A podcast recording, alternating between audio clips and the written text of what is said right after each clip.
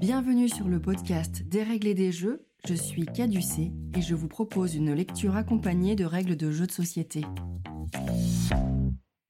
Aujourd'hui, je vous propose de découvrir le jeu de société Nekojima, sorti dans vos boutiques favorites en novembre 2023.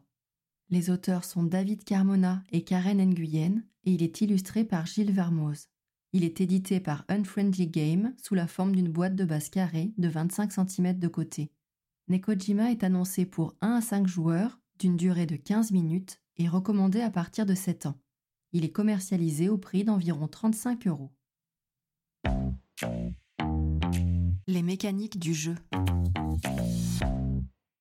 Nekojima est un jeu d'adresse vous proposant plusieurs modes de jeu, tous coopératifs ou compétitifs, au cours duquel vous allez devoir maintenir toute une structure en place en respectant des contraintes de pose et de positionnement.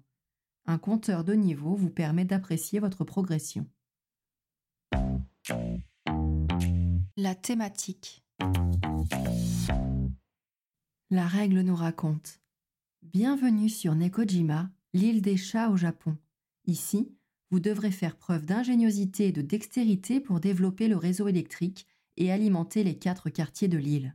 Cependant, l'installation des poteaux électriques s'avère être une tâche complexe en raison de l'étroitesse du territoire et de sa curieuse population de chats qui adorent se balader sur les câbles électriques. Il faudra être vigilant car le court-circuit doit être évité. Aucun câble ne doit entrer en contact avec un autre. Saurez-vous maintenir l'équilibre sur Nekojima? Nekojima en japonais a pour traduction littérale l'île des chats. Ceci s'inspire de plusieurs îles japonaises, la plus connue étant Tashirojima, toute surnommée île des chats à cause de leur population de félins largement supérieure au nombre d'habitants.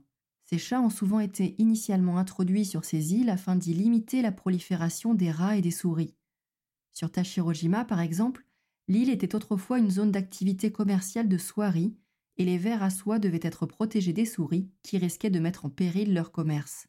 Les chats ont pu y prospérer, mais le nombre d'habitants diminue progressivement, la population est vieillissante et certains villages sont actuellement menacés de disparition. La plupart de ces îles des chats ont été soumises à des campagnes de stérilisation massive et des rumeurs sur des empoisonnements ont également été soulevées par des organisations de protection des animaux. Le matériel. Dans la boîte de Nekojima, vous trouverez un plateau circulaire divisé en quatre quartiers colorés, 21 denchu en bois, chacun formé de deux poteaux électriques de hauteur variable et reliés entre eux par une cordelette colorée. Il en existe sept de chaque couleur. Les couleurs des câbles définissent leur longueur. Les roses sont des câbles courts, les blancs des intermédiaires et les bleus des câbles longs. 28 cubes en bois, 7 de chaque couleur, rose, blanc, bleu et noir, un sac à cubes, deux des quartiers à six faces présentant une face par quartier du plateau, plus une face multicolore et une face noire. Sept silhouettes de chats, toutes différentes, un compteur de niveau permettant de suivre votre progression. Le compteur accueillera les cubes au fur et à mesure des tours de jeu. Chaque niveau peut contenir 4 cubes et il existe 7 niveaux en tout. Et enfin, 20 jetons nid d'oiseaux pour jouer avec la variante jungle urbaine. La mise en place. Placez le plateau des quartiers au centre de la table. Choisissez de préférence une table pas trop grande et stable. Il faut que le plateau soit à portée de l'ensemble des joueurs. Mettez tous les cubes en bois dans le sac à cubes. Triez les poteaux selon les couleurs de leurs câbles et disposez-les sur la table ainsi que les dés, les chats et le compteur de niveau. Décidez entre vous si vous souhaitez jouer en coopération ou en compétition. Vous êtes maintenant prêt à commencer la partie. Le déroulement de la partie. Je vous développe ici le déroulement d'une partie standard. La règle propose quatre variantes qui seront abordées dans la rubrique variante. Les joueurs jouent les uns après les autres dans le sens des aiguilles d'une montre. Le joueur le plus maladroit devient le premier joueur. À votre tour, lancez les deux dés. Le résultat des dés indique dans quel quartier vous allez devoir placer vos poteaux. Il est possible de les placer dans deux quartiers identiques si les dés indiquent le même quartier. Si le dé indique une face multicolore, le joueur actif peut choisir son quartier. Si le dé indique une face noire, c'est le voisin de droite du joueur actif qui impose le quartier à utiliser. Une fois les quartiers désignés ou choisis, piochez un cube dans le sac. Ce cube va vous indiquer quel poteau vous allez devoir poser en fonction de la couleur du câble. Si vous piochez un cube rose, blanc ou bleu, sélectionnez un poteau de la couleur correspondante dans la réserve. Si un cube noir est pioché, placez-le devant vous et repiochez un cube jusqu'à obtenir un cube de couleur. Installez ensuite votre poteau sur le plateau en respectant les quartiers imposés. Un denchu étant composé de deux poteaux reliés par un câble, il faut que l'un des poteaux soit positionné sur un quartier et l'autre sur l'autre quartier. Pour le positionnement, vous devrez respecter les contraintes suivantes. Un poteau peut être placé directement sur le plateau ou empilé sur un ou plusieurs poteaux déjà présents. Si vous vous rendez compte que la hauteur des poteaux ne vous convient pas, vous avez le droit de changer de denchu en en sélectionnant un autre parmi ceux de la même couleur encore disponibles dans la réserve. Vous pouvez créer des boucles sur un câble en manipulant uniquement les poteaux, à condition que le câble ne se touche pas lui-même il est strictement interdit de toucher un câble avec les mains. Les denshu doivent être manipulés uniquement à l'aide des poteaux. Un denshu ne peut être placé à l'envers, c'est-à-dire que le côté d'où part le câble doit toujours être orienté vers le haut de la structure. Un poteau ne peut pas être empilé sur lui-même. Un câble ne peut pas être enroulé autour d'un poteau. Et il est impossible de déplacer un denshu déjà installé sur le plateau lors des tours précédents. Une fois votre denchu installé, si vous aviez pioché un cube noir, c'est à ce moment du tour qu'il prend effet.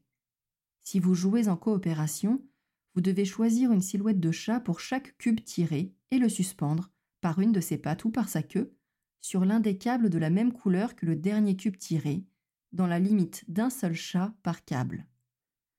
Si tous les câbles de cette couleur sont déjà occupés, le joueur doit conserver le ou les cubes en trop pour son prochain tour. Un chat ne peut être en contact qu'avec l'unique câble qui le retient. Lorsqu'un joueur suspend un chat, il ne peut ni toucher ni retenir un poteau. Partant du principe qu'un chat retombe toujours sur ses pattes, si un chat tombe durant un tour de jeu, le joueur actif doit replacer le chat tombé sur le même câble. Si vous jouez en compétition, donnez le ou les cubes noirs tirés au joueur de votre choix, ce qui l'obligera à suspendre un chat lorsque son tour de jeu viendra. Si vous avez plusieurs cubes à distribuer, vous pouvez les répartir entre plusieurs joueurs. Une fois le denshu posé, l'éventuel chat suspendu, il faut faire valider votre installation. Vérifiez qu'il n'y a pas de court-circuit, c'est-à-dire que les câbles ne se touchent pas entre eux et ne touchent pas le plateau. Les poteaux ne doivent pas non plus se toucher par les côtés. Les chats ne doivent pas toucher le plateau, les poteaux ou les câbles, à l'exception du câble sur lequel ils sont suspendus.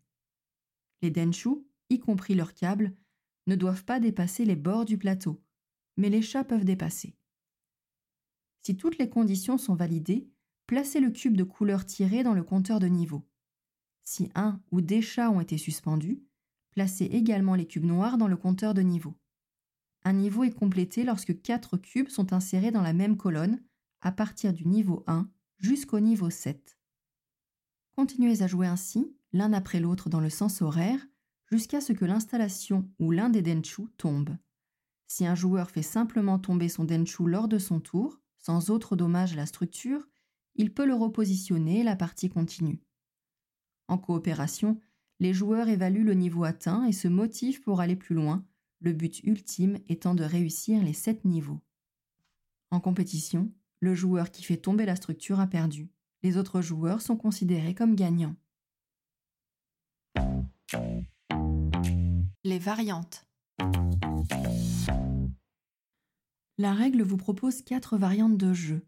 La jungle urbaine qui vous demandera d'utiliser les jetons nid d'oiseau, le duo, les gratte-ciel et la variante expert.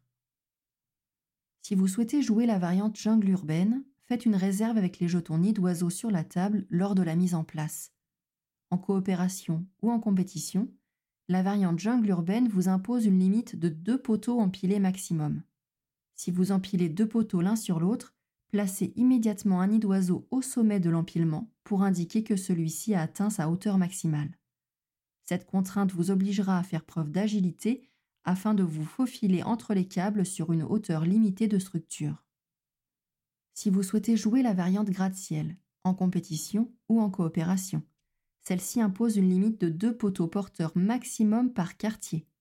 Un poteau est considéré comme porteur lorsqu'il est directement posé sur le plateau des quartiers. Il ne sera pas possible de placer un troisième poteau porteur dans un même quartier et vous aurez alors à gérer une structure qui prend vite de la hauteur. La variante duo met à l'épreuve votre coordination avec celle d'un coéquipier. Duo se joue en binôme avec un nombre pair de joueurs de 2 à 8, en coopération ou en compétition entre binômes. Chaque joueur doit s'installer en diagonale ou en face de son binôme. Un binôme joue son tour ensemble, l'installation du denshu se faisant simultanément à deux. L'un des joueurs tient uniquement un poteau, l'autre uniquement l'autre poteau. Si un joueur reçoit un cube noir, il devra poser son chat lors du tour de son binôme. Et enfin, la variante expert, avec des règles strictement identiques au mode standard, mais vous imposant de ne faire aucun court-circuit à aucun moment du jeu, vous interdisant tout contact à tout moment de la partie entre les câbles, les poteaux, le plateau ou les chats, que ce soit pendant l'installation du Denshu ou après sa pause, toute erreur de manipulation mettant fin immédiatement à la partie. Mon avis sur le jeu. Je ne suis habituellement pas adepte des jeux d'adresse et de dextérité. Je m'en lasse très vite et j'ai rarement eu la sensation d'y trouver un vrai plaisir de jeu. Nekojima y fait clairement exception. Déjà de par son matériel irréprochable, l'édition est impeccable et la manipulation des denshu et des chats est très agréable. Le fait de pouvoir se challenger en suivant sa progression via le compteur de niveau est également un vrai plus. Les variantes vous amènent à jouer différemment, à réfléchir plus attentivement sur le choix de votre Denshu. Jusqu'à présent, j'ai toujours privilégié le jeu en coopération. Je me suis vraiment amusé lors de chacune. J'ai même trouvé très plaisant de pouvoir regarder des parties d'autres joueurs. Si vous cherchez un vrai jeu accessible, bien édité, qui pourra faire plaisir à votre entourage à Noël, un jeu qu'on a envie d'essayer très vite dès qu'on le reçoit, un jeu qui pourra fédérer les générations, je ne peux que vous conseiller de répandre les boîtes de Nekojima autour de vous. Maintenant que les règles du jeu n'ont plus de secret pour vous, prenez le temps de jouer et de vous amuser. Merci d'avoir écouté cet épisode et à bientôt pour un prochain Des règles et des jeux.